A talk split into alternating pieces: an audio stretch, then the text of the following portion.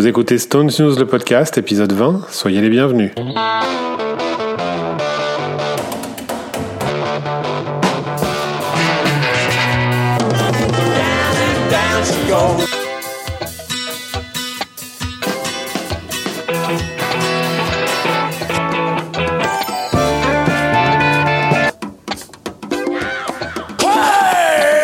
Bonjour à tous et merci de nous retrouver pour cette nouvelle émission. Salut messieurs, Thierry, David, comment allez-vous? Salut, ça va? Salut David, salut David, ça va, ça va. Au sommaire de cette émission, nous allons comme d'habitude passer en revue les quelques news. Nous allons parler d'un documentaire qui est sorti il y a quelques temps déjà mais qui était un peu passé sous notre radar, un documentaire sur Chuck Level qui est vraiment intéressant. Et puis, euh, nous allons nous attaquer à la discographie du groupe parce que ça fait un moment que ça, l'idée nous trotte, qu'on ne sait pas trop comment aborder ça, sous quel angle, etc. Et cette fois, je pense qu'on a trouvé quelque chose. On, on, va vous expliquer tout ça. Alors les news, euh, c'est d'abord la première news, c'est quand même un nouveau titre de, de Mick Jagger. C'est cool, ça, un nouveau titre de Mick Jagger. Mick Jagger qui a la pêche, qui a pas, qui a pas la Covid et qui a fait un nouveau titre avec euh, Dave Grohl qui s'appelle Easy Sleazy?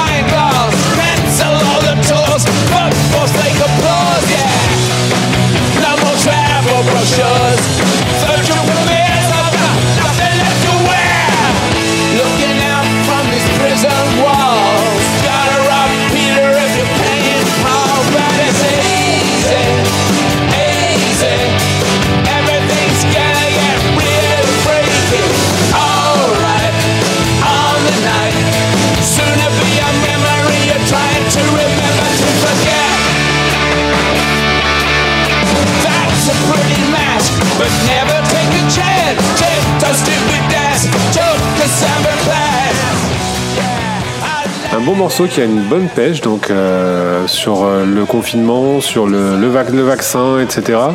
Euh, un morceau qui est sorti que sur YouTube.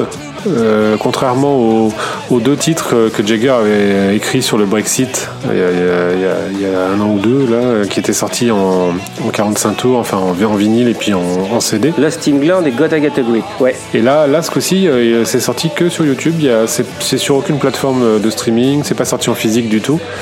En tout cas pour le moment. Et, hum, et donc c'est un titre qu'il a écrit et avec le, avec, euh, qu'il a enregistré avec son camarade Dave Grohl, le batteur des, le batteur de Nirvana et chanteur euh, des Foo Fighters, chanteur guitariste des Foo Fighters. Vous en pensez quoi de ce titre, messieurs?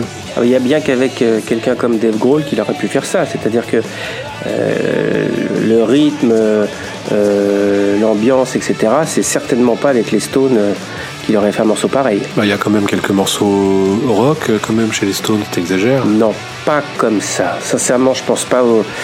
Non, non. Pas sur ce genre Non, de non, tempo. Pas sur ce genre de tempo, ouais. Non, c'est vrai, t'as raison, je, je, je plaisante, je taquine, mais euh, et comment ça se fait à votre avis que ça ne sort que comme ça C'est pas le genre de la maison de pas profiter un tout petit peu, euh, d'essayer de gagner trois ronds euh, sur une C'est surtout que le, Parce que le là- single, Là, il Ouais, la parce donne. que là. le single dont tu faisais référence là, euh, England Lost et j'ai oublié l'autre, Gotta, Gotta Get a Grip, voilà, j'y arriverai. Euh, C'était surtout une obligation contractuelle. Il lui restait un single à sortir avec, euh, avec sa maison de 10 de l'époque, donc euh, il a pas eu trop le choix en fait, fallait sortir quelque chose. C'était surtout ça à l'époque. Ah, d'accord, je savais pas. C'est pour ça qu'il était sorti en fait. D'accord, d'accord. Donc là, effectivement, c'est on, on le sent libéré et libre, effectivement, le, le, le mic là, sur ce coup-là. En tout cas, bon ben, ça nous fait un titre à nous mettre dans les oreilles, c'est sympa.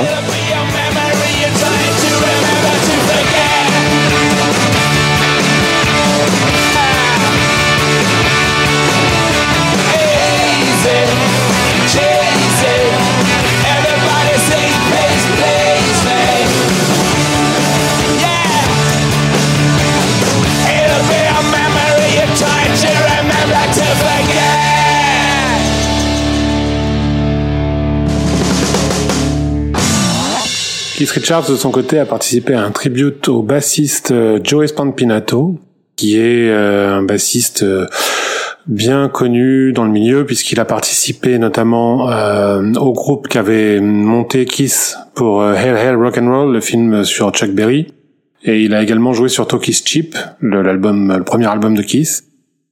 Il a aussi beaucoup joué avec euh, Clapton, euh, Dave Edmonds, euh, etc. Enfin, bon, une grosse carrière.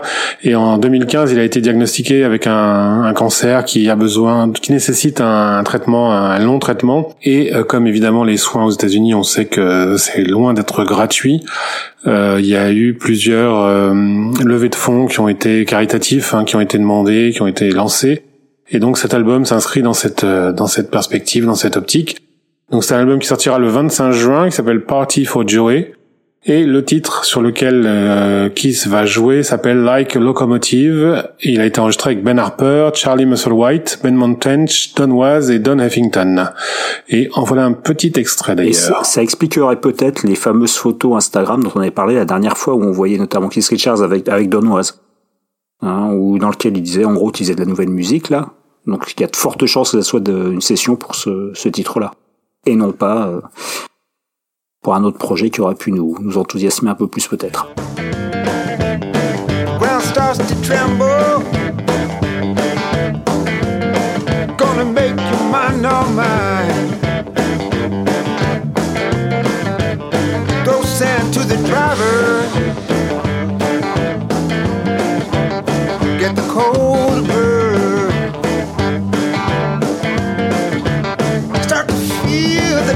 Attraction.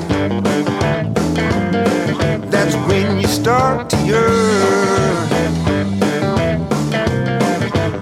Such a wild sensation. A streamlined design. My local imagination. Working overtime.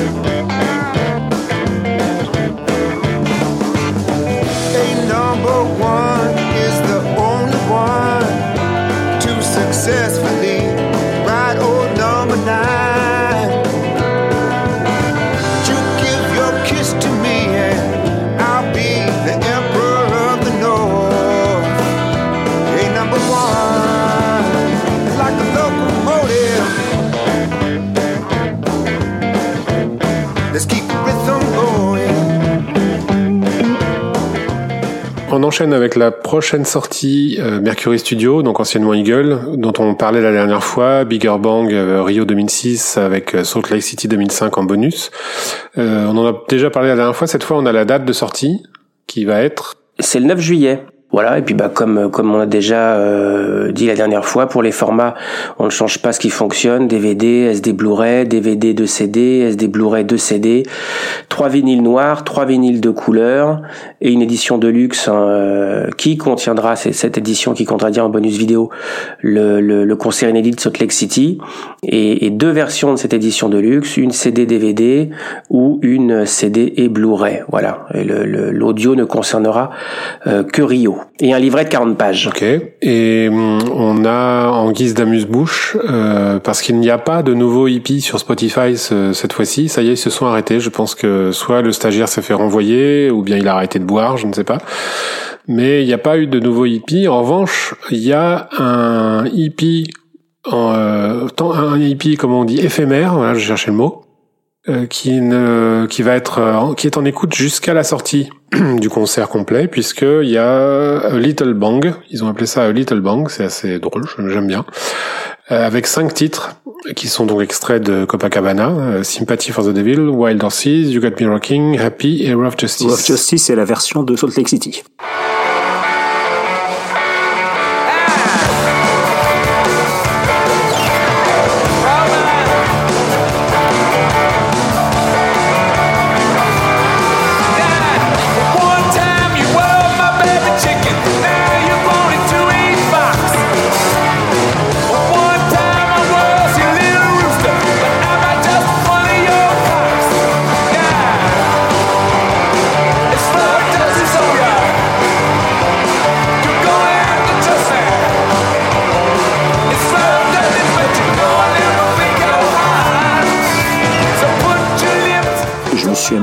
faire une petite comparaison parce qu'en fait, euh, j'ai vu sur différents, différents forums en fait des, des- critiques assez acerbes sur le, le mix, euh, donc ce qui serait le mix du, concert de Co- Copacabana. Donc, euh, je me suis dit, je vais faire ma petite, ma petite idée par moi-même.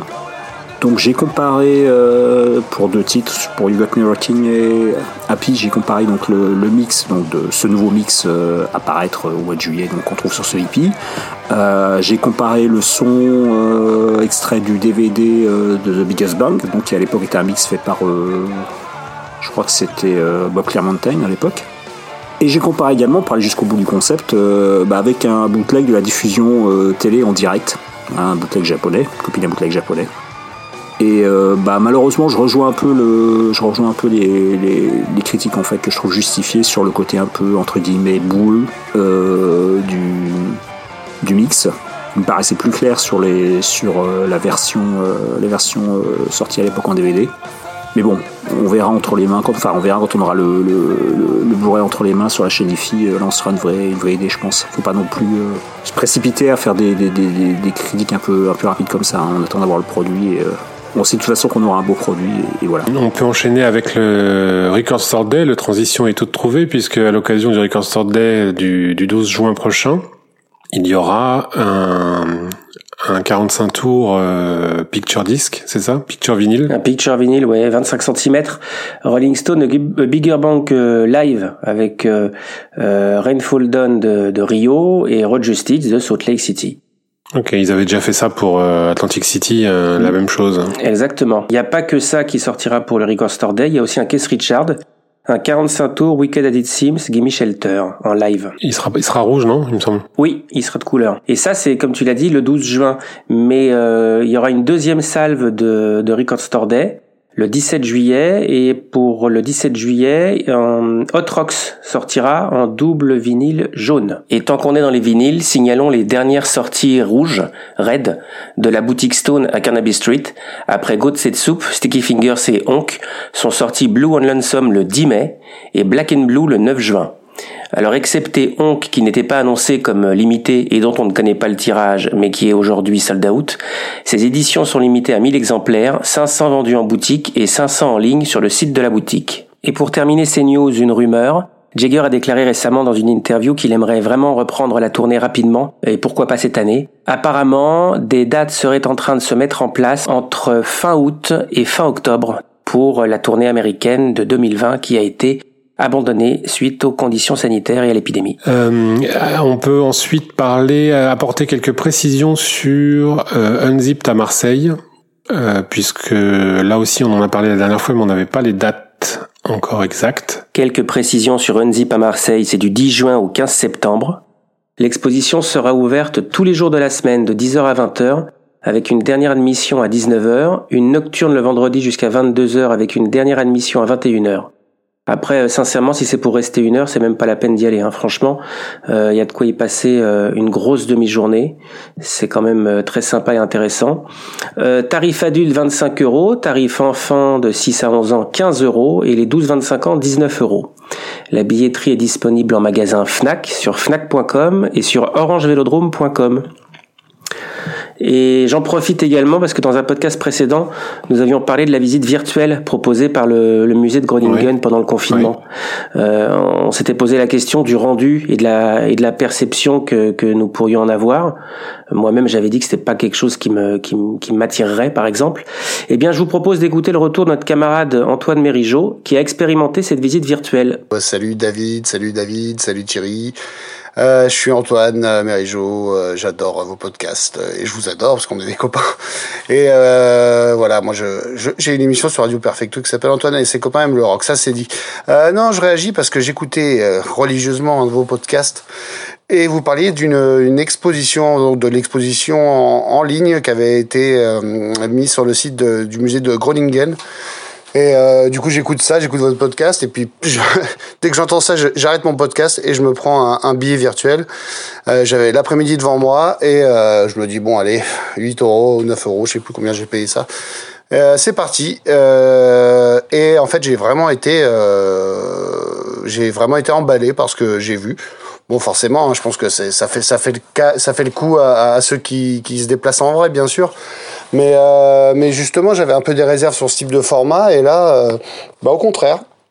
Euh, je suis resté 5 heures sur le site. Hein. J'ai dû euh, me connecter à 13 heures et j'ai dû quitter le quitter le, le musée à 17h15. Euh, L'avantage, bah, c'est qu'on peut s'attarder euh, longuement sur chaque détail, c'est-à-dire voilà, on peut lire tous les panneaux. euh, on n'est pas pressé par le temps. euh, Il y a des vidéos à l'appui pour tout ce qui est un peu animé, notamment dans la salle où euh, il y a toutes les scènes de l'ère Michael Cole. euh, Il y a des vidéos euh, euh, qui, qui voilà où il y a le détail de chaque maquette. C'est la même chose pour la batterie de Charlie Watts, etc. Donc vraiment euh, passer 5 heures à zoomer sur euh, chaque anecdote, chaque instrument, euh, chaque costume de scène. Il y en a beaucoup. même la partie Edith Grove, hein, qui était qui est un des grands, sans, vraiment spoiler, mais qui est un des grands moments de l'exposition, bah, c'était super parce qu'il y avait vraiment des vidéos intégrées qui permettaient de, vraiment tourner en 3D euh, dans l'espace, zoomer, quasiment arriver à lire la tranche des des, des, des 33 tours qui y avait dans leur chambre à Edith Grove, enfin ce genre de détails assez sympa. Donc vraiment un, un- un- une super expérience j'étais vraiment scotché. Alors que j'y croyais pas hein, euh, honnêtement cette exposition je pense qu'elle est à faire en vrai. Euh, mais euh, non non j'en ai j'en ai vraiment eu pour mes 9 balles. En tout cas j'ai passé j'ai passé 5 heures super. La petite frustration mais je me je m'en doutais c'est qu'il n'y a pas la partie audio. Voilà on m'avait raconté qu'à Londres il y avait possibilité d'écouter des morceaux et de jouer un peu avec la table de mixage d'enlever des pistes etc sur euh, sur quatre ou cinq titres. Bon là évidemment j'imagine pour des questions de droit euh, euh, évident ou alors de peur de détournement de de, audio piste par piste que évidemment j'aurais eu l'idée de faire. Ils ont ils ont donc boycotté cette partie là mais sinon ouais ouais non non vraiment bien. Un enchantement. Je je sais pas si je voulais rajouter quelque chose. Non à part que continuez à faire ce que vous faites parce que je kiffe c'est profond ça est détaillé et, et je vous embrasse bien fort et à tous les auditeurs. À bientôt Merci Antoine, ça fait plaisir en tout cas d'avoir un retour euh, comme nous, vous l'avions euh, gentiment suggéré, c'est cool, merci. Euh, on a ensuite une petite actu qui concerne notre camarade photographe Dominique Tarlet, euh, qui prépare une exposition à Nice. Exactement, bah, qui prépare. Si vous passez des vacances dans le sud de la France ou si vous faites des déplacements pour Unzip, profitez-en pour faire un détour à Nice, au 58 rue Gieffredo, et voir l'exposition intitulée La Villa de Dominique Tarlet, euh, qui contient quelques photos inédites. Dominique a, a revisité euh, ses archives à l'occasion de l'exposition et du catalogue, lui aussi intitulé La Villa. Le catalogue sera également disponible sur le site de la galerie. Euh, L'exposition a démarré le 19 mai, elle s'arrêtera le 19 septembre. Et alors encore mieux, euh, Dominique sera présent à Nice du 17 au 21 juin. Voilà, et si vous ne pouvez pas vous déplacer jusqu'à Nice, rien de grave, l'exposition reprendra à Paris, à la Galerie de l'Instant, du 10 décembre au 16 mai 2022. On va enchaîner avec, comme je vous le disais en introduction, un documentaire consacré à Chuck Level, donc le pianiste bien connu des Rolling Stones, qui joue avec eux sur scène depuis 82. Et donc c'est un documentaire qui s'appelle Chuck Level, The Tree Man, donc l'homme euh, arbre, hein, l'homme l'homme qui aimait les arbres, on peut dire. Qui murmurait aux feuilles des arbres. C'est ça, l'homme qui murmurait à l'écorce des arbres. Euh, c'est un documentaire qui a été réalisé par Alan Fast, qui est un, un documentariste, photographe américain. Et hum, ce documentaire a été primé l'année dernière, en 2020, donc à plusieurs festivals. Il a reçu euh, vraiment différentes récompenses et c'est largement mérité parce que c'est un beau documentaire. Il est disponible, il est visible sur euh, en, en SVOD, donc il faut faut payer. Il est pas il est pas sur les plateformes euh, de streaming genre Netflix ou tout ça.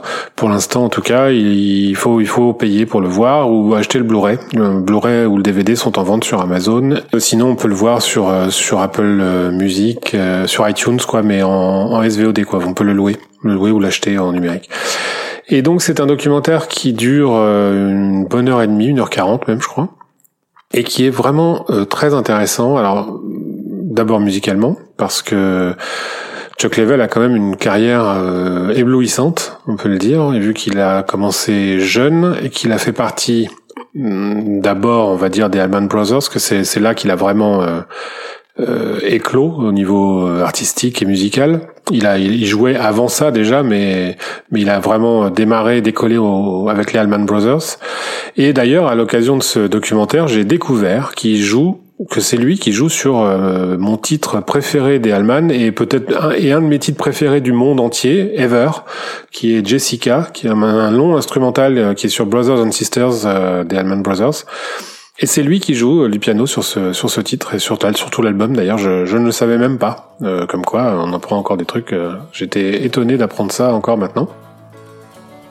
Euh, et donc dans ce documentaire interviennent euh, vraiment tout le monde, tous ceux avec qui il a joué. Donc évidemment euh, les Rolling Stones, et puis tellement d'autres, David Gilmour et Clapton, Jimmy Carter, dont il est l'ancien président des États-Unis, dont il est un ami assez proche. Qui a d'autres, je, je sais plus comme ça, mais c'est vraiment assez impressionnant. La galerie est impressionnante. Et, euh, donc c'est un. Et pourquoi The Tree Man? Parce que euh, en dehors de la musique, il a une, euh, passion, on va dire écolo. il a, il a un domaine. Il possède un domaine sur lequel il a sa maison. Et sur lequel il entretient une forêt de façon comment comment on peut dire tout à fait remarquable. C'est vraiment étonnant enfin respectueux respectueux, respectueux de l'environnement. c'est ça il est disons que c'est un vrai exploitant forestier Ouais. dans le sens le plus noble du terme. Il est vraiment euh, il, il est il est dans le métier depuis longtemps a priori et avec une, une éthique euh, forte en fait voilà. C'est ça. Et à- au, au détour de ce, de ce documentaire, avec à travers ça, cette facette qu'on ne lui connaissait pas, enfin moi en tout cas je la connais, je connaissais pas et je pense que peu peu de monde le connaissait.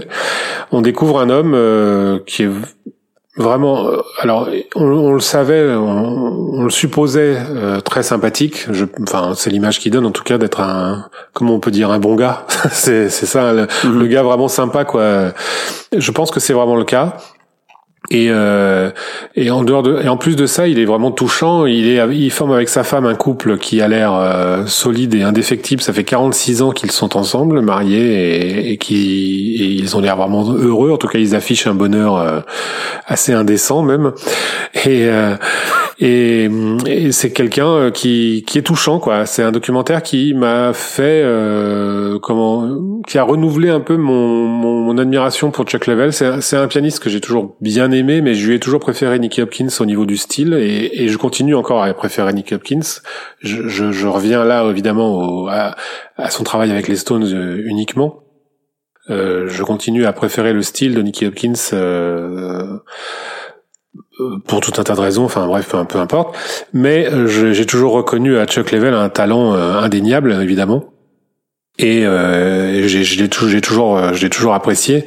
Et là, vraiment, euh, après la vision de ce documentaire, pour lequel je, au cours du, au cours duquel je me suis pas du tout ennuyé. hein, Je sais pas toi, Thierry, euh, je sais que tu l'as vu. David, je sais que tu l'as pas encore regardé, mais Thierry, tu l'as vu? je confirme On s'ennuie pas du tout devant. euh, c'est vraiment très intéressant, j'ai trouvé. Je trouvais ça vraiment surprenant, agréable, euh, enrichissant. euh, voilà, c'est le genre de documentaire qu'on aimerait euh, avoir plus souvent, quoi, sur sur des personnalités comme ça, un peu un peu dans l'ombre, un petit peu en retrait finalement, et qui pourtant sont des, des, des maîtres d'œuvre hein, de, des groupes auxquels ils, ils participent.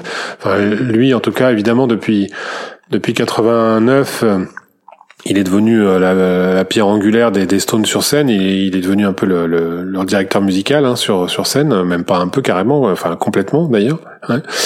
Et, hum, et on comprend pourquoi en fait euh, en regardant ce documentaire, on comprend vraiment pourquoi. Si, si jamais on avait des doutes, euh, ben euh, à la fin de ce, ce film, on n'en a plus. Un petit détail intéressant, enfin qui n'a rien à voir avec le fond du film, mais toutes les scènes euh, pris lors de filmées lors de la, la tournée des Stones sont des tournées à Paris. On le voit notamment faire du tourisme avec Oui. sa femme euh, au niveau de du Trocadéro notamment. Et a priori, je pense que les scènes backstage et euh, les répétitions euh, avec les Stones ont également été pris à Paris, je pense. On le voit sortir du Georges V aussi, euh, signer, signer quelques Ouais. autographes effectivement. Mhm. Donc c'est un documentaire que nous vous recommandons chaudement si jamais vous étiez comme nous passé à côté. Euh, franchement, ça vaut l'investissement. C'est vraiment très cool.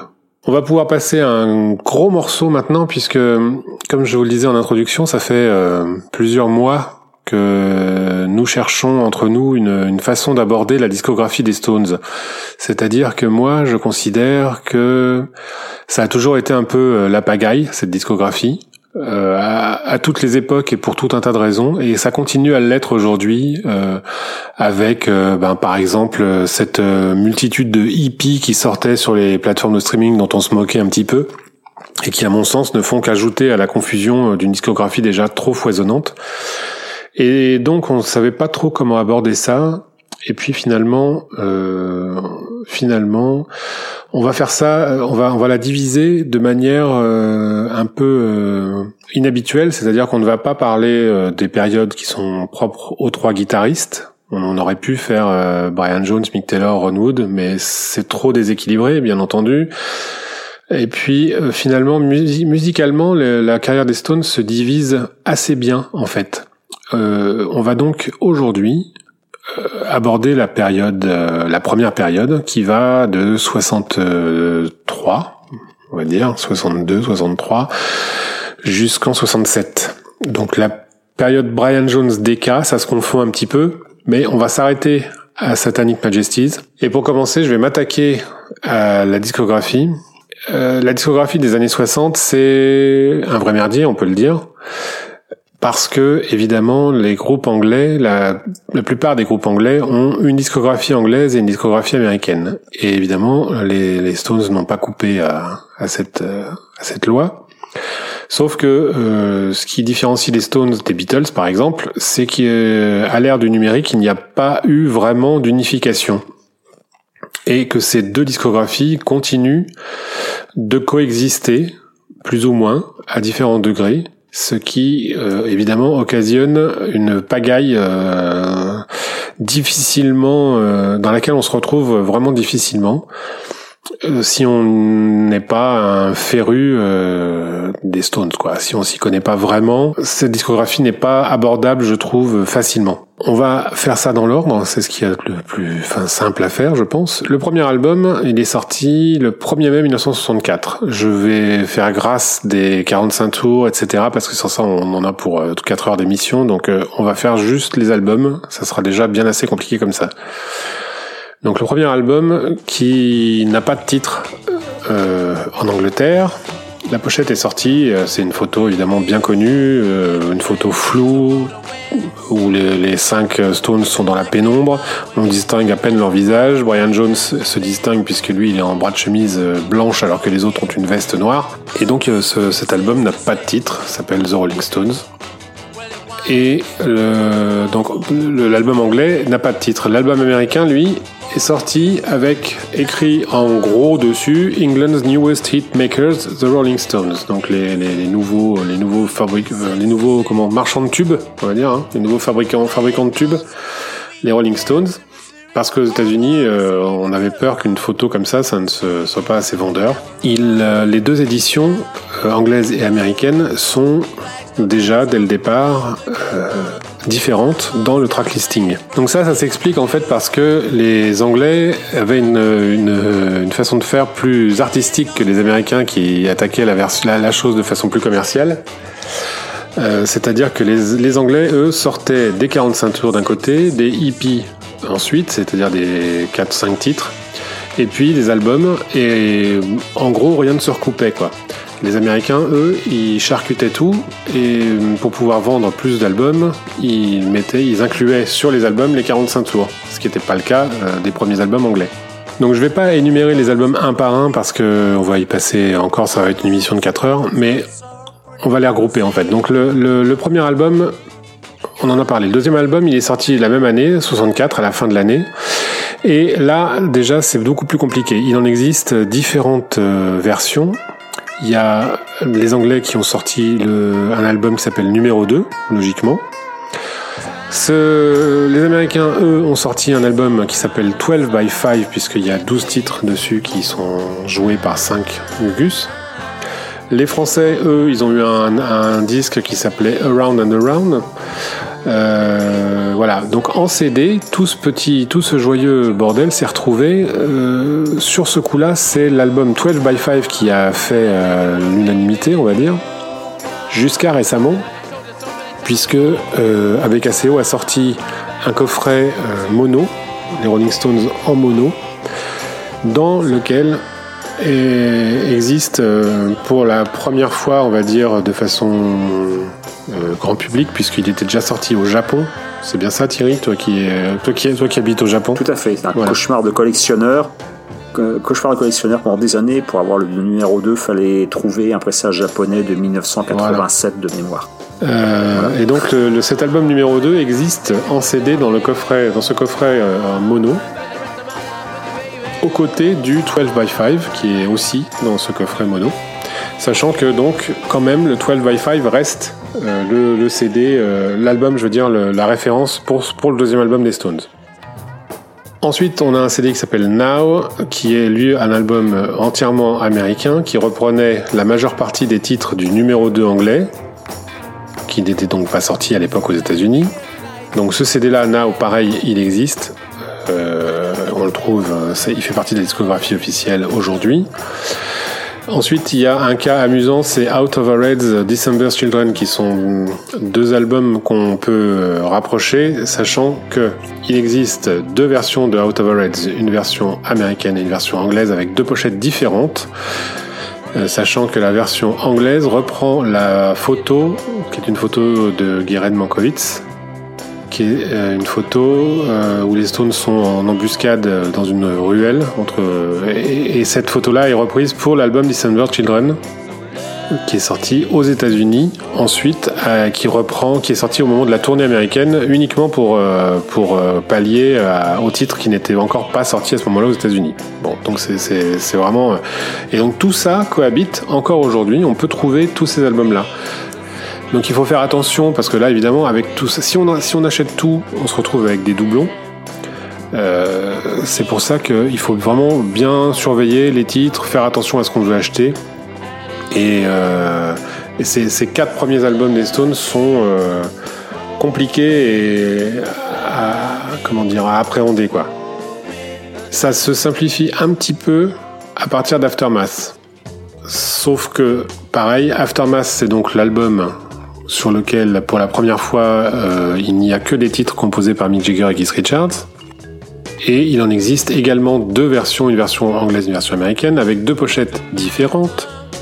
Et là, pour le coup, c'est la version anglaise qui a longtemps prévalu euh, en CD, sachant que en CD en Europe, on trouvait facilement la version anglaise, et aux États-Unis, le- avec ACO avait sorti un CD avec la version américaine. Donc pour le coup, en CD, il existait à nouveau deux CD différents euh, qui reprenaient les deux vinyles de l'époque.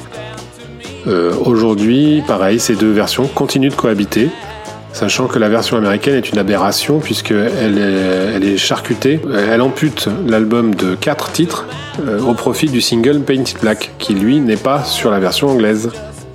Et donc sur la version américaine, on a quand même pas, on est privé de Mother's Little Helper, Out of Time, Take It or Leave It et What to Do. C'est quand même, euh, c'est pas rien. Pour l'anecdote, euh, en France, à l'époque, le, pressage français d'Aftermath, euh, lui, il comptait que 12 titres. Parce que la discographie française était surtout à base de Super 45 tours, comme on appelait ça en France. Et il y avait deux titres qui étaient sur le dernier Super 45 tours en date, euh, qui n'avaient pas mis sur l'album. Alors là, en plus de ça, ça, ça rajoute un peu plus. Mais ça, ça pour le coup, ça n'a jamais été reproduit en CD, ce- cette chose-là. Non, non, non, mais c'est pour l'anecdote. Ouais, c'est ouais, comme tu faisais raison. référence tout à l'heure, par exemple, à Around and Around, Ouais, qui lui non plus n'est jamais ressorti en CD. C'est assez drôle de voir que d'un pays à l'autre, en fait, euh, chacun faisait ce qu'il voulait. Quoi. Il y avait une, vraiment une politique éditoriale locale. L'artiste n'avait rien à dire, pour parler clair. Oui, oui, tout à fait. On arrive en 67 à Between the Buttons. Between the Buttons, qui existe aussi en deux versions différentes. Là, pour le coup, c'est la même pochette, mais euh, sur la version américaine, ils ont ajouté Let's Spend the Night Together et Ruby Tuesday, qui était le single de l'époque, au détriment de euh, Black Street, de Backstreet Girl et de Please Go Home. Voilà. Et dans le coffret euh, mono, il n'existe, c'est que la version euh, anglaise de l'album qui est, pour le coup, euh, ils n'ont pas reproduit la version américaine. Mais la version américaine existe quand même en CD euh, dans la discographie officielle, on peut la trouver très facilement. Sachant que tous ces albums-là sont sortis en 2002 dans une belle remasterisation sur des, sur des CD hybrides, euh, CD SACD. Donc une couche euh, CD, une couche SACD. Donc pour savoir ce que c'est que le SACD, là pour le coup, euh, on va pas faire un cours là-dessus parce que sans ça, pareil, on s'en sortira pas. Donc c'est du super audio CD, c'est de la musique euh, haute définition. hein. Mais pour ça, il faut avoir un lecteur euh, ad hoc. Il faut avoir un lecteur particulier qui lit, qui décode les SACD. Mais mais ce sont des, des disques qui passent sur des platines CD classiques, normales. Et donc tous ces tous ces albums là sont ressortis en SACD aussi bien en version euh, anglaise qu'en version américaine pour la plupart. Donc pas le premier album, mais euh, Out of Our existe dans les deux versions, Aftermath aussi, Between the Buttons aussi. Ce qui n'est pas pour simplifier les choses, évidemment. Euh, J'ai pas parlé évidemment des compiles et du live, puisqu'il y a une première compile qui s'appelle Big Hits, High Tide and Green Grass, qui est sortie en 66. Euh, donc en avril 66 aux États-Unis en novembre 66 en Grande-Bretagne. Et c'est une compilation qui reprenait à l'époque euh, toutes les faces A des singles américains en Grande-Bretagne, en, aux États-Unis, je veux dire, et toutes les faces A des singles anglais en Angleterre. Donc évidemment, euh, la compilation est différente suivant le La pays pochette aussi. et la pochette aussi.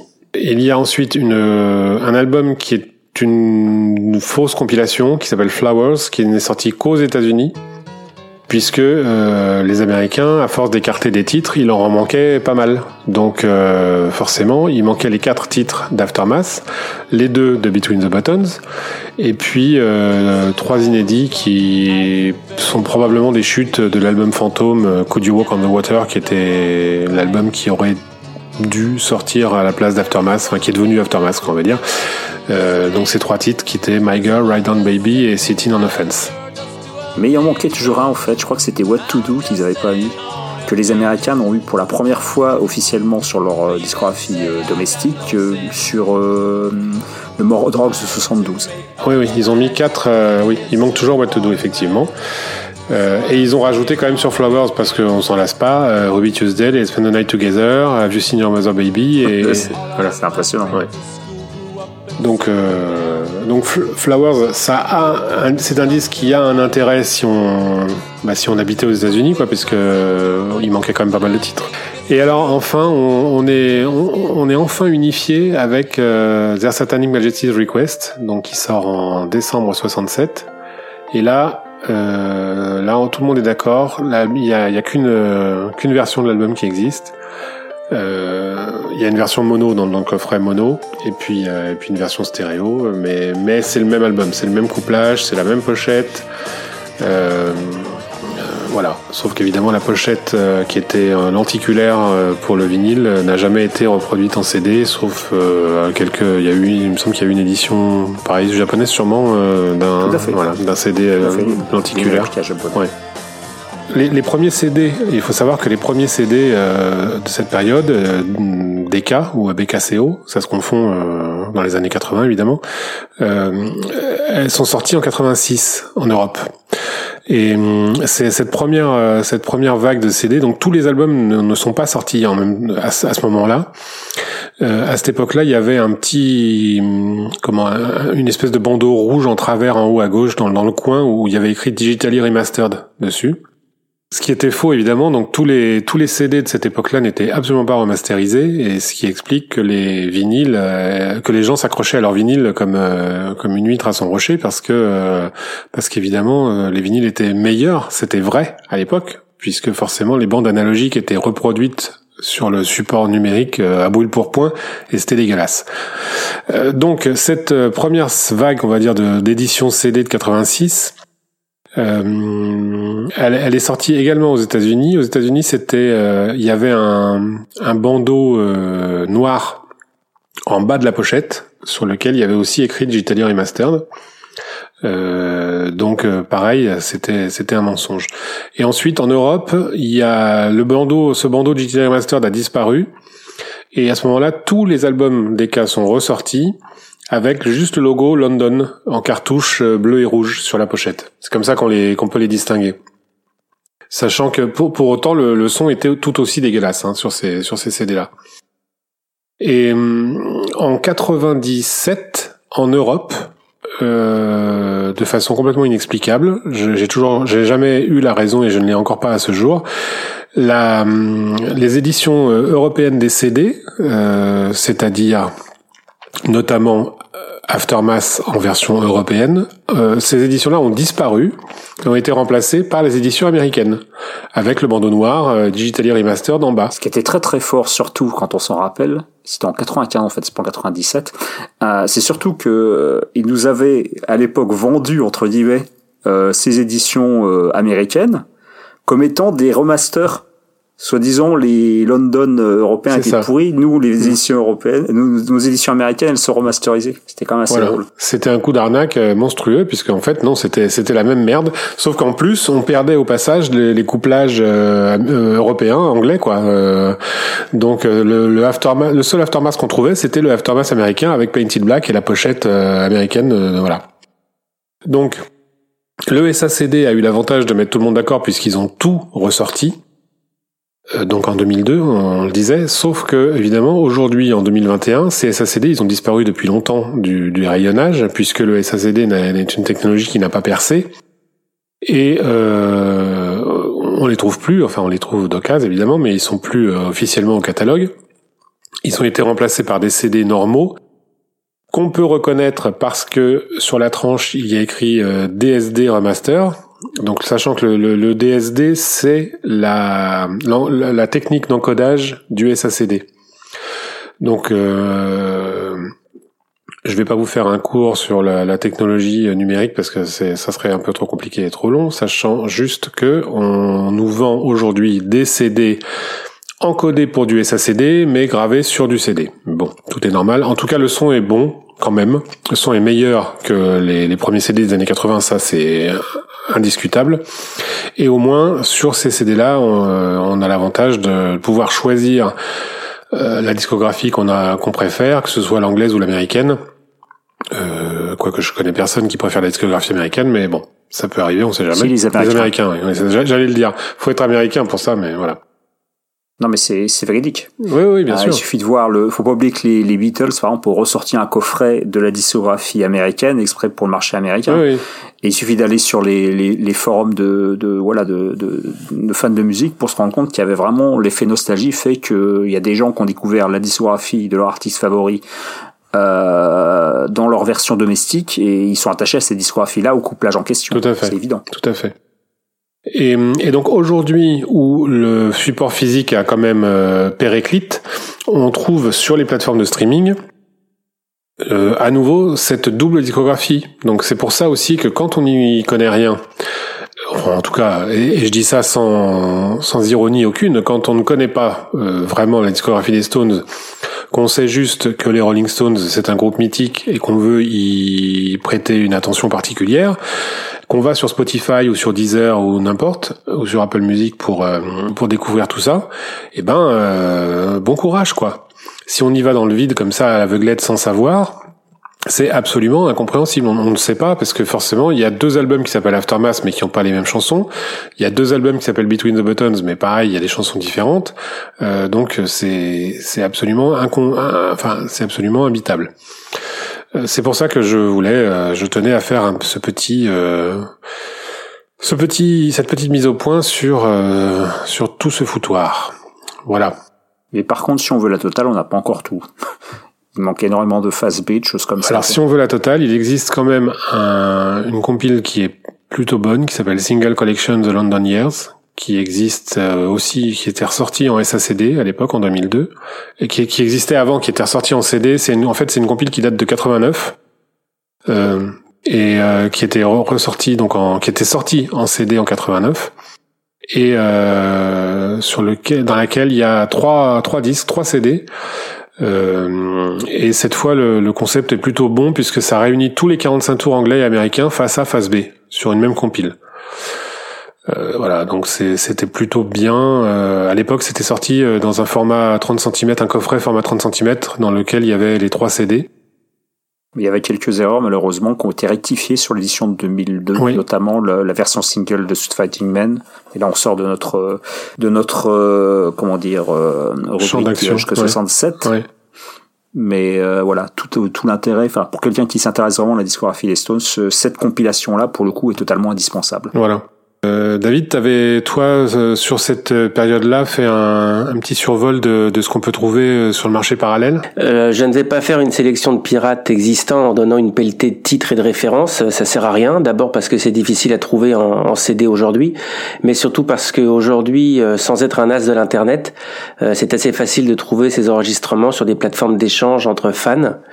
Alors, je vais parler de choses de, de qualité. Il existe des enregistrements audience des années Jones, peu, mais il en existe et la qualité n'est pas du tout là. Alors pour la tranquillité des oreilles, mieux vaut se tourner directement vers ce qui à mon sens est le plus intéressant et je vais faire ça année par année. Euh, les années Jones de 62 à 64, c'est des concerts de reprise dans les clubs, dans des pubs, principalement à Londres et dans sa banlieue.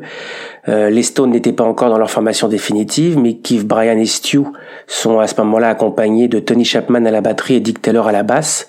C'est dans cette formation que le groupe a sa toute première session studio en octobre 62 au Curly Clayton Sound Studio de Londres. Ils enregistrent trois titres Soon Forgotten de James Oden pour Muddy Waters, Close Together de Jimmy Reed et You Can't Judge a Book by Looking at the Cover de Willie Dixon. C'est la fameuse bande démo envoyée à EMI et DK, refusée par les deux maisons de disques. L'acétate comprenant les trois premières chansons enregistrées par le groupe a été vendu 10 800 livres chez Sotheby's en 2003. De cette session, il ne circule qu'un seul morceau, You Can't Judge a Book by Looking at the Cover.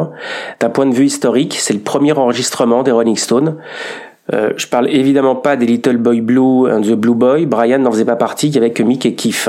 Au fur et à mesure d'une euh, d'une certaine notoriété, dès 1963, le groupe est invité pour des passages radio et télé, d'abord en Angleterre avec les émissions euh, télé euh, Thank You Lucky Star, euh, Lucky Star, pardon, Ready Steady Go, diffusé sur ITV, et le programme Saturday Club à la radio sur la BBC. Dès 64, ils seront invités à plus de programmes et en dehors du Royaume-Uni, avec des émissions comme le Ed Sullivan Show, le Tammy Show, Shindig aux États-Unis, puis à chaque tournée, anglaise ou en dehors, il y a des passages promotionnels en télé et radio.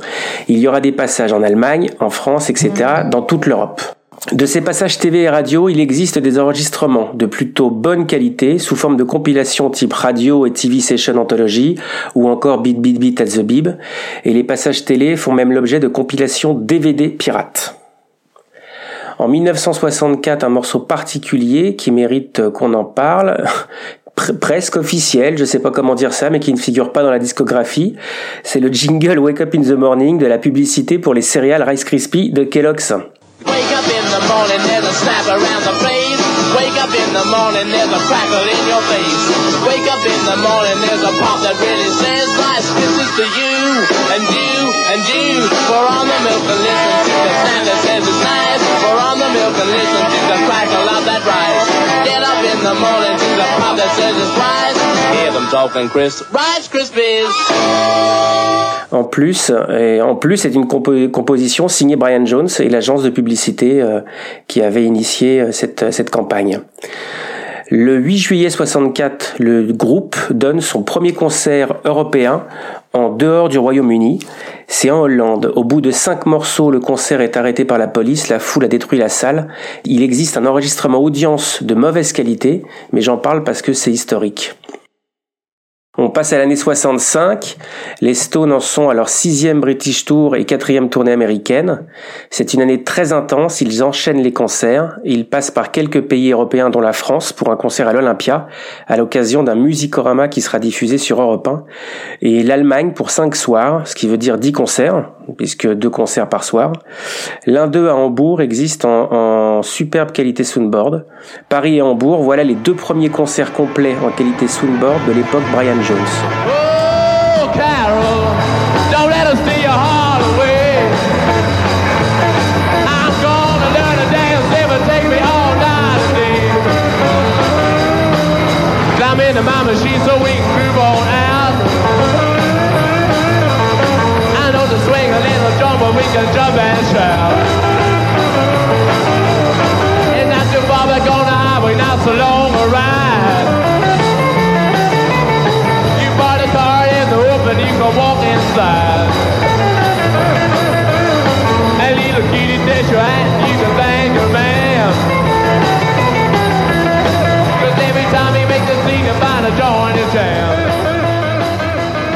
La même année, pour le EP Got Live If You Want It, des enregistrements ont lieu à Manchester et Liverpool. Certains n'ont pas été retenus et circulent en pirate. En 66, le, le, il tourne de février à octobre en Australie, en Europe, Amérique du Nord et Angleterre. Euh, encore quelques pépites pour cette année avec deux concerts à l'Olympia qui sont diffusés sur Europe 1, toujours dans le cadre des, des Musicorama, et deux concerts australiens également diffusés en radio. Sydney de qualité médiocre et Saint Kilda de très bonne qualité. Enfin, un concert à Honolulu est lui aussi disponible en excellente prise Soundboard. Les Musicorama circulent aussi, évidemment, ce sont des enregistrements d'époque de mauvaise à moyenne qualité. En 67, les Stones lèvent le pied. Une seule tournée, l'Europe. Un passage à Paris, un nouveau musicorama diffusé sur Europe 1. C'est ce qui circule de mieux en qualité pour 67, un enregistrement radio de l'époque. C'est le dernier musicorama avec Brian Jones et le dernier concert en France de Brian Jones.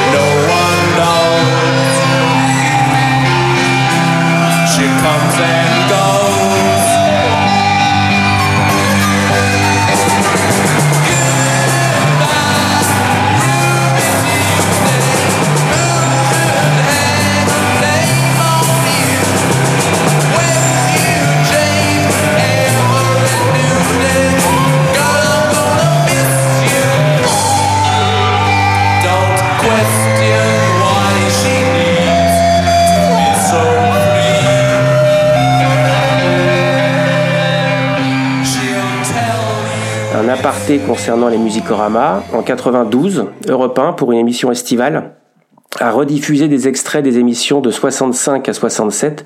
La qualité sonore est évidemment extraordinaire et il existe des compilations de ces rediffusions. Voilà, j'ai envie de dire pour les enregistrements live pirates, c'est très riche en termes de nombre de concerts, mais il y a finalement peu de choses euh, écoutables et de bonne à excellente qualité. Il y a aussi des événements spéciaux comme les New Musical Express Paul Weiner concerts de 64 et 65, concerts qui étaient diffusés partiellement ou complets à la télé. Ça aussi c'est intéressant et, et ça circule. Et donc je rappelle que les passages télé et nombreux euh, passages radio pendant toute cette période 63-67 circulent en pirate CD et DVD.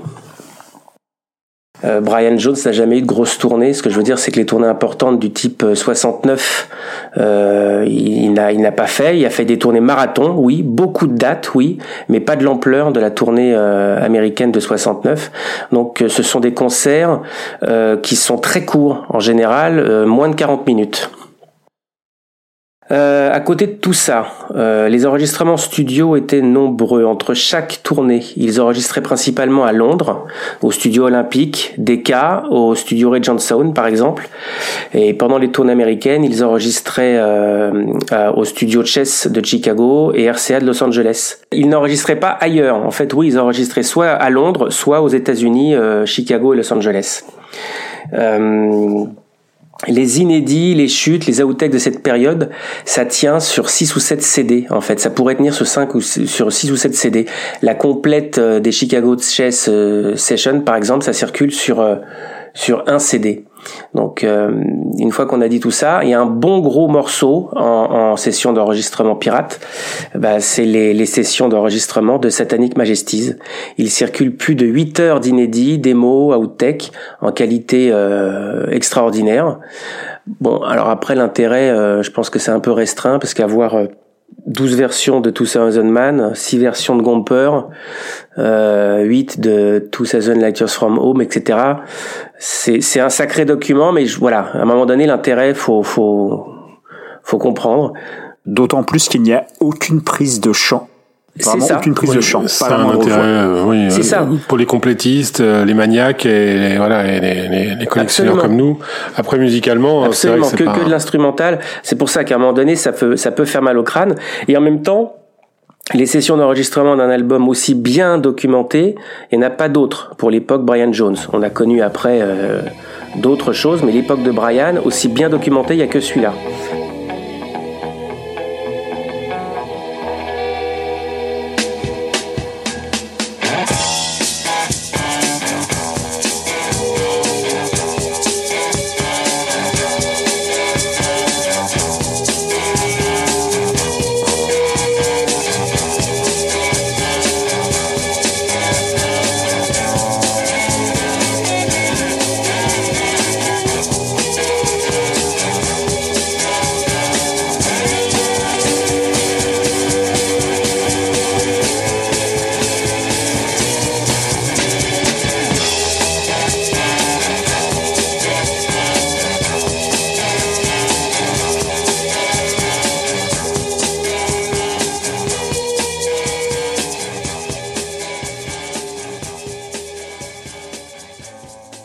Bon, bah, ça me paraît bien complet tout ça. Il y a, il y a quand même une partie, euh, une petite partie euh, moins moins fournie, c'est sûr que, que toute cette discographie parallèle, mais il existe une petite partie officielle euh, live, euh, vidéo ou audio, non Thierry, tu avais des, des précisions, je crois là-dessus. Ah ouais, parce que donc tu as tu as évoqué la, la discographie euh, aussi bien américaine qu'anglaise euh, studio.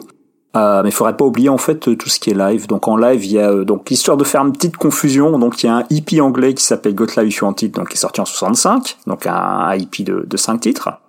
Euh, et un an après, donc les Américains ont sorti un album live de la tournée euh, d'automne, euh, enfin ouais, c'est en automne 66 euh, euh, anglaise, euh, qui s'appelle également Got Live If You Want It. Donc euh, autant faire compliqué jusqu'au bout. Euh, donc ce qui est assez drôle, c'est que cet album live dans 66 enregistré en Angleterre, les Anglais ne l'ont pas voulu. C'est-à-dire que Decca Angleterre ne l'a ne l'a pressé que pour l'export. C'est un disque qui ne fait pas partie de la discographie officielle anglaise. Mais évidemment, donc, euh, comme on l'a dit depuis le début, donc, vu que ce sont les Américains qui gèrent maintenant la discographie, donc forcément cet album live, bah, il est dans la discographie euh, live officielle. Et euh, là où ça devient comique, c'est que selon les éditions, il y a quelques morceaux qui changent. C'est-à-dire que la première édition CD euh, contenait, je crois, deux titres différents, dont, dont Under My Thumb, qui n'était pas, la même version que sur le, le vinyle d'origine. Enfin bref, c'est tout un, tout un cafouillage. Il y a une édition en mono, une édition en stéréo, on entend la voix de Jagger séparée du reste. Enfin, c'est tout. euh, c'est un vrai puzzle également, donc euh, Got It en, en, en réédition CD. Euh, sinon, donc je voulais rajouter, euh, ne l'oublions pas, c'est qu'il y a quand même quelques, même si le, le, le- comment dire, la, la politique de réédition, euh, d'édition d'inédit en l'occurrence, était quand même très pauvre. Euh, il y a quand même eu en 2012, euh, 2011-2012, euh, le très beau coffret Charlie's My Darling, donc qui, qui reprenait le film euh, de la tournée.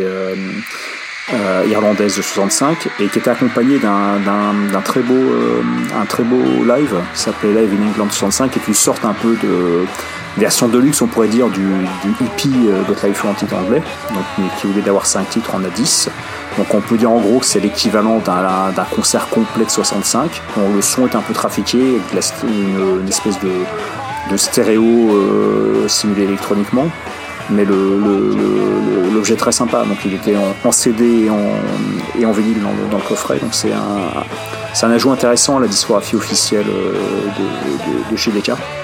Et puis donc euh, je voulais éventuellement bah, évoquer les, petites, euh, les petits documents vidéo qui sont officiels.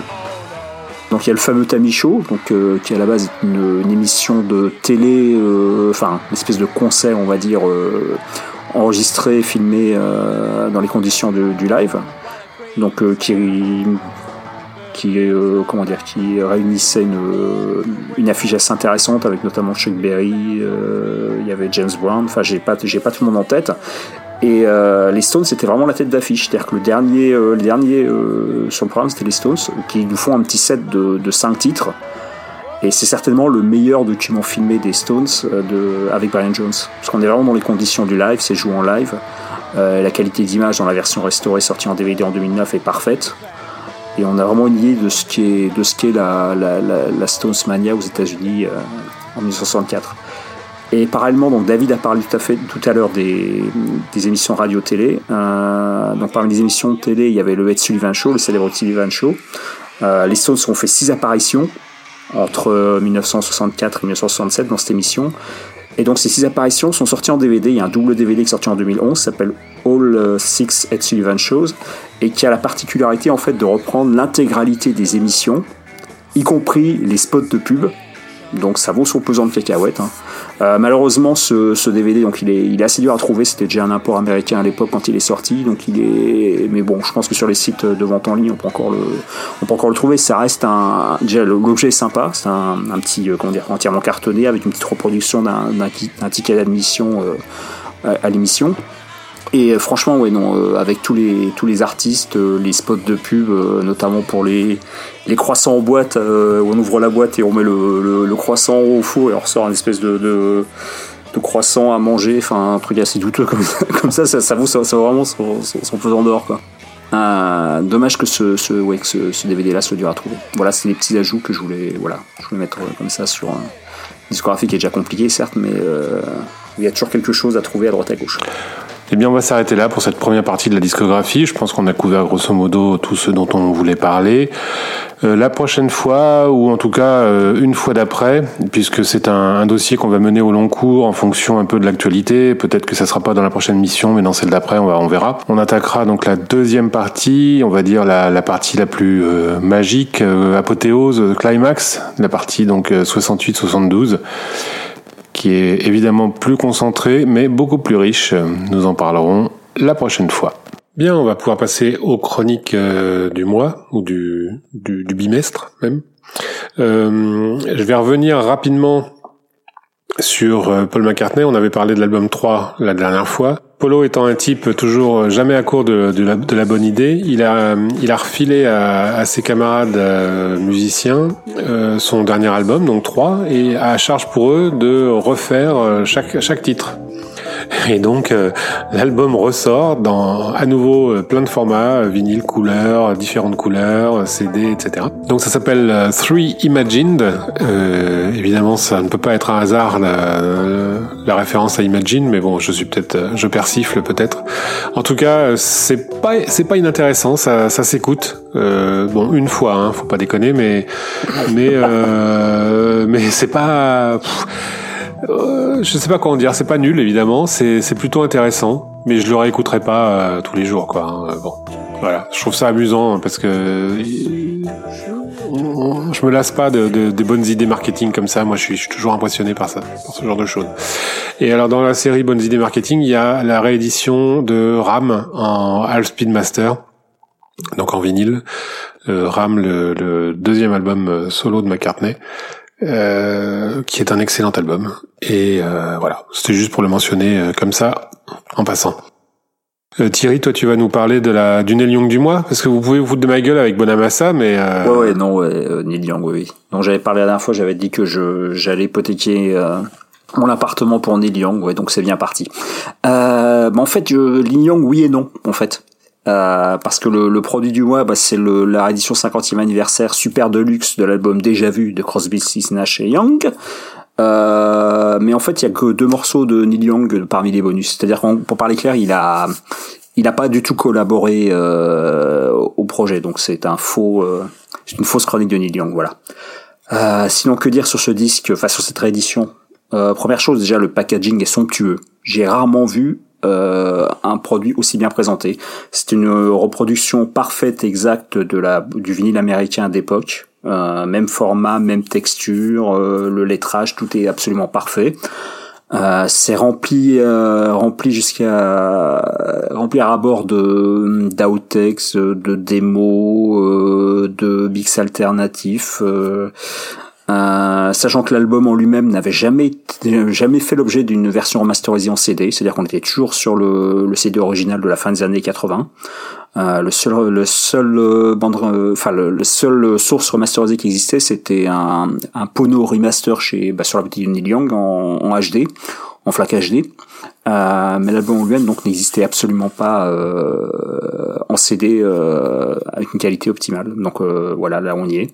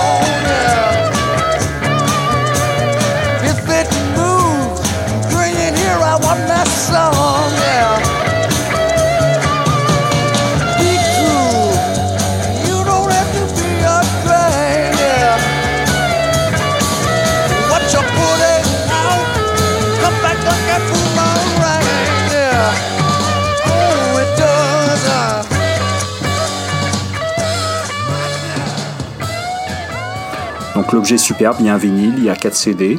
Euh, le tout pour un coût vraiment modique parce qu'on est sur un tarif autour de 65 euros chez les grands distributeurs, les, les grands disquaires. Euh, donc il n'y a pas très peu de Neil Young, comme je le disais, parmi les, parmi les trucs inédits. Il y a même y a un seul, en fait, une seule démo de, de Neil Young, euh, mais par contre on est, voilà, on est vraiment, euh, vraiment servi par pour les autres en fait. hein.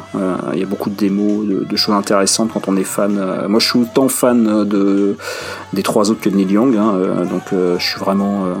donc je pourrais en parler des heures, je vais m'arrêter là, mais c'est vraiment une, une réédition que je recommande ch- chaudement aux gens qui aiment les qui aiment les qui aiment le disque d'origine parce que c'est vraiment les compléments sont vraiment intéressants Euh, et accessoirement je pense que ça devient là mon comment dire ma mon modèle euh, ma valeur étalon pour ce qui est de la qualité de, du packaging pour une édition de luxe euh, d'un album d'un album en particulier Je suis d'accord, je suis d'accord. Je l'ai acheté aussi, je l'ai écouté. Je, je suis d'accord avec tout ce que tu as dit.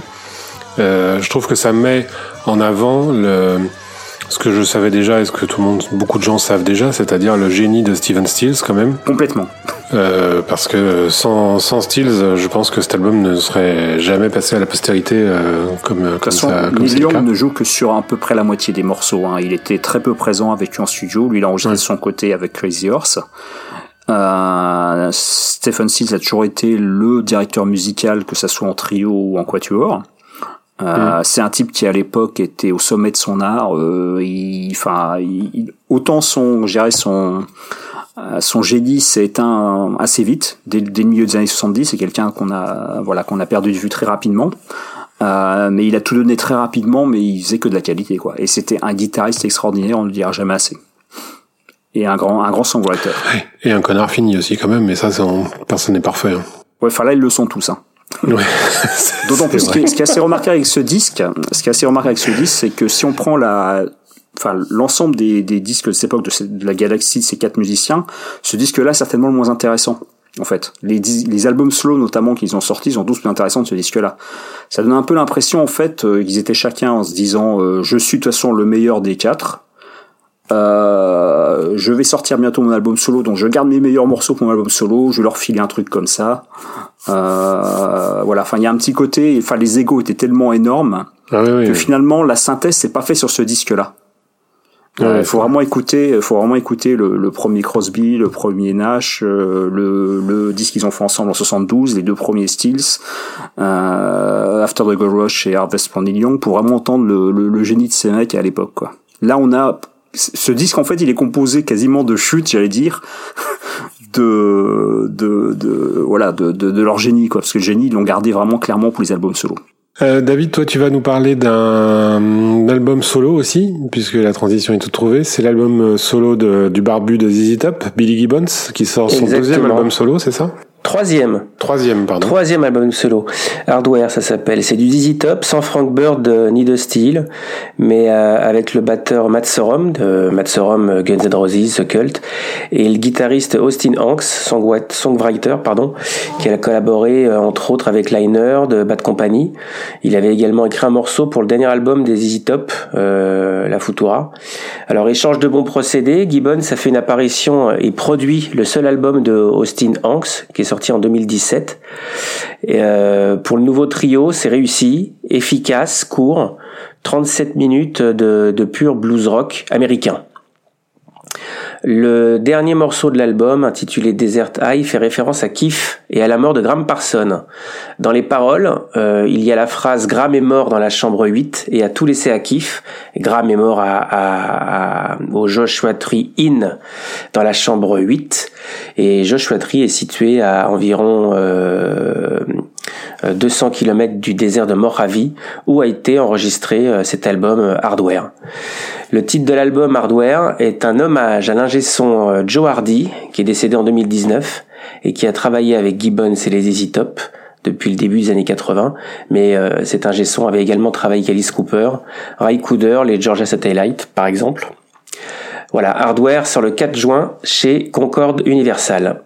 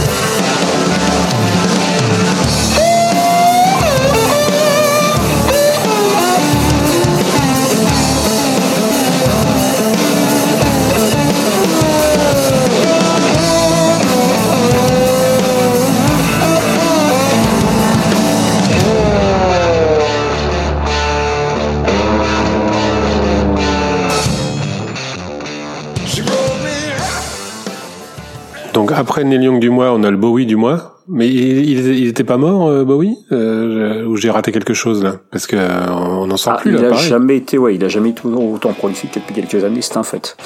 Ouais, donc euh, le Bowie du mois. Bah, rappelle-toi, David, il y a, je crois, que c'était pas l'épisode précédent, mais celui d'avant, tu nous avais parlé de Metrobolist, qui est une, Ouais. une édition euh, remixée de l'album The Man, euh, The Man Who Sold the World. Donc euh, Tony Visconti, c'était euh, qui avait fait muse avec les, les bandmasters, qui avait remixé l'album. Euh, donc en fait c'est la suite. Donc on peut imaginer fort logiquement que c'est le que c'est la, la, la crise sanitaire qui nous a privé d'un gros coffret euh, à la fin de l'année. hein. Logiquement on aurait dû avoir je pense cet album remixé et puis des, des CD en bonus. Euh, donc du coup bah, ils nous ont sorti l'album histoire d'avoir une présence euh, sur les achats de fin d'année. Et donc la, la, la suite est sortie aujourd'hui. Donc euh, la suite donc c'est un double CD euh, qui se présente sous forme d'un comment dire d'un long box format DVD euh, qui s'ouvre en digipack avec euh, avec deux disques dedans. Donc les deux disques, ça reste du produit, on va le dire clairement, tout de suite c'est du produit pour fans. hein. Le, premier disque c'est une session BBC complète de 70.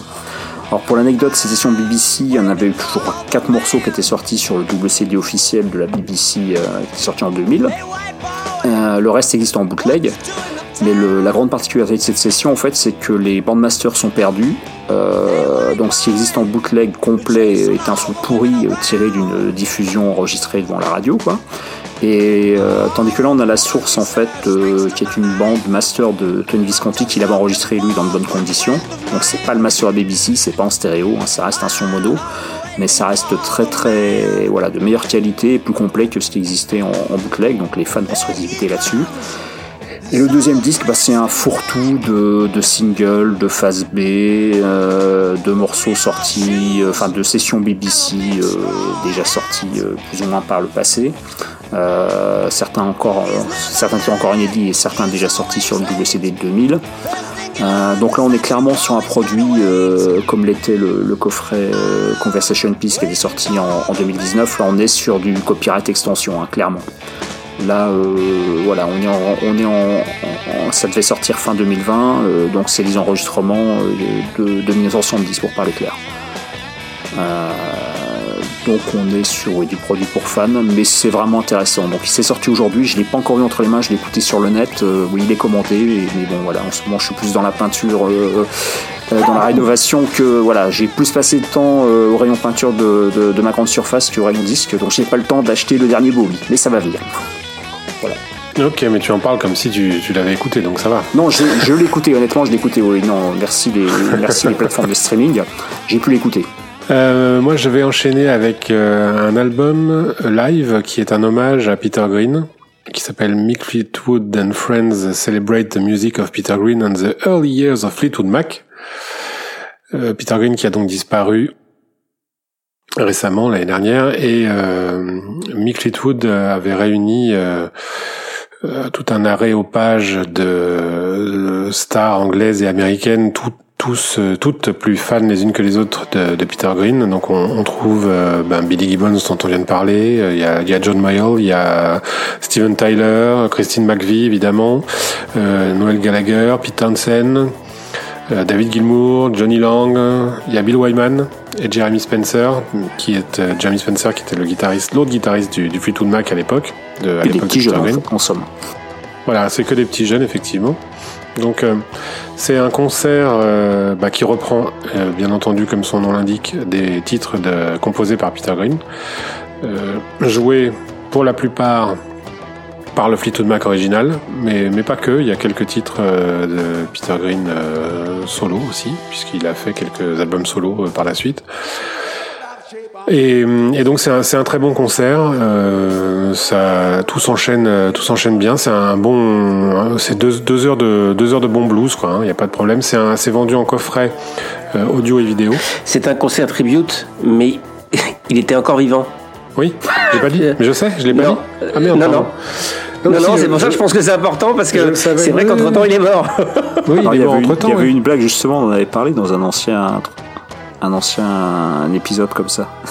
Je sais plus, je sais plus lequel ou deux. Je ça, l'avait achevé, je crois. ou- Oui, oui, Oui, bah peut-être. exact, exact. Euh, donc Peter Green qui était euh, encore vivant à l'époque de, ce, de cet hommage hein, évidemment mais il a, disparu entre temps entre la entre la sortie et entre la, la- la- entre la soirée et la sortie de l'album euh, il nous a quittés. Euh, nous n'y verrons aucun rapport de cause à effet. Mais euh, mais évidemment il était encore avec nous à ce moment-là enfin avec eux au moment où, ce, ce concert a eu lieu. Le coffret de luxe est très beau, ça inclut euh, double CD pour le concert complet, un, Blu-ray pour le concert complet également en vidéo et euh, euh, du, pardon le, le- concert également en vinyle sur quatre, euh, quatre vinyles et, et- et un livre de, de 44 pages avec des photos et des notes pour présenter chaque musicien qui était sur scène euh, ce soir-là. On va enchaîner avec un live du Floyd, David. C'est pour toi ça? Ouais. Ah bah oui, écoute, Nebworth 90. Je vais faire un petit historique. À l'origine, ce concert de, de Nebworth, qui est une ville située euh, au nord de Londres, connue euh, pour pour son célèbre festival. Donc à l'origine, ce concert était un, un concert caritatif, euh, d'où une scène incroyable. Le but avait été de réunir des, des artistes récompensés par euh, un Grammy Award. Le, le soir du 30 juin 90, euh, sont passés euh, sur scène Tears for Fears, Status Quo, Cliff Richard et les Shadows qui se reforment pour l'occasion. Robert Plant avec Jimmy Page en, en guest, Genesis, euh, Phil Collins, Eric Clapton, Dire Straits, Elton John, McCartney et les Pink Floyd. Le concert est même diffusé euh, sur MTV, la grande chaîne musicale de l'époque. Euh, les Floyd achèvent leur tournée mondiale euh, Momentary Lapse of Reason qui a démarré en 87. C'est la première tournée sans Roger Waters. Enfin, quand on dit qu'ils achèvent euh, la, tournée, c'est un peu à nuancer parce que le concert précédent avait eu lieu en, en juillet euh, 89 et c'était à Marseille. Euh, cette tournée avait déjà donné lieu à un album live, Delicate Sound of Thunder, qui était sorti en 88. Alors un album Nebworth caritatif lui aussi était sorti en 1990, produit par Chris Kimsey. Euh, il ne comportait évidemment pas l'intégralité du spectacle et pour les Pink Floyd, euh, il ne restait que deux titres sur ce disque, Comfortably Numb et Run Like Hell. Et maintenant, voilà donc le concert complet des Pink Floyd. Euh, c'est court, 56 minutes, 7 titres. Ça fait un vrai best-of euh, live. Euh, finalement, un seul morceau euh, de Momentary Lapse of Reason. Euh, évidemment, ça a été remasterisé. Parmi les musiciens qui accompagnent le groupe, euh, et presque tout l'intérêt euh, historique de, de cet album, Claire Torrey, la responsable de l'improvisation vocale sur euh, The Great Gig in the Sky, titre de Dark Side of the Moon. C'était une improvisation pour laquelle, à l'époque, elle avait été payée 30 livres. Enfin, euh, je vous rassure, depuis, elle s'est rattrapée. Elle a attaqué EMI, les Pink Floyd. Euh, financièrement, ça va mieux. Et, et maintenant, elle est créditée euh, pour, la, pour sa participation à la création du morceau. Donc cet album live Nebworth est sorti euh, le 30 avril, mais en fait il était disponible auparavant déjà dans le coffret The Letter Years sorti en 2019 et en plus en, en DVD et en Blu-ray. là, là c'est une sortie audio uniquement. hein. Sorti audio uniquement, exactement. Alors moi je vais vous parler maintenant du nouvel album de Marianne Faithfull, qui est un album très particulier puisque elle l'a enregistré avec euh, Warren Ellis, qui est le compère notamment de Nick Cave, qui est un mec euh, complètement barré. Je pense qu'on en a déjà parlé ici. J'ai dû, j'ai dû forcément déjà le mentionner euh, dans ses travaux avec Nick Cave. Et hum, c'est un type euh, vraiment, alors euh, qui mérite d'être vu sur scène. Il est, il est fou. Hein. C'est, vraiment un fou. Il est, il est assez génial. Et, hum, et donc il a enregistré avec euh, Marianne cet album qui s'appelle She Walks in Beauty, qui est un album de poésie anglaise euh, sur lequel elle euh, récite des poèmes euh, mis en musique par Warren Ellis. Alors il y a sur quelques titres, au, détour de quelques titres, il y a, Nick Cave qui vient jouer du piano. Euh, il y a différents intervenants comme ça. Euh, mais évidemment, pour euh, goûter toute la saveur de, cet album, il faut s'y connaître un petit peu en poésie anglaise. Sinon, il faut juste accepter de se laisser bercer et, de s'immerger dans cette ambiance, puisque c'est plus du talk-over. Hein, c'est pas vraiment des chansons. euh, Elle ne elle chante pas à proprement parler. Hum, C'est beau, c'est vraiment très beau. Et euh, sur le, hum, alors moi je l'ai acheté en vinyle, je, je, je l'ai pas acheté en CD, donc je ne sais pas si c'est pareil. Je pense que oui, j'imagine que oui, mais sinon ce, ce serait dommage. En tout cas, sur le livret, euh, le livret euh, dans le vinyle est traduit en français. Donc c'est plutôt euh, chouette ça parce que on peut comme ça profiter des, des poèmes. Euh, Il y, a, y, a les- y a les paroles en anglais et euh, elles sont traduites. Donc euh, L'album été enregistré en France, il me semble, non? Oui, oui, oui. Il était enregistré au studio de la Frette, je crois. Je sais pas où, j'ai pas regardé, mais oui, il a été enregistré en France, oui. Ah oui.